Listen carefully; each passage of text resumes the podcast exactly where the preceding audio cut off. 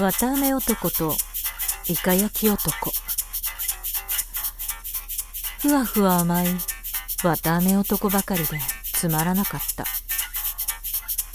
私に甘くて猫だで声でまとわりつく。冷たく別れようと思っているとべたついたまま離れない。取るのに苦労した。ある日イカ焼き男に出会った。噛み応えがありすぎて骨が喉に刺さった。イカ焼き男はさっさと去っていったけど骨が心を貫通して痛い。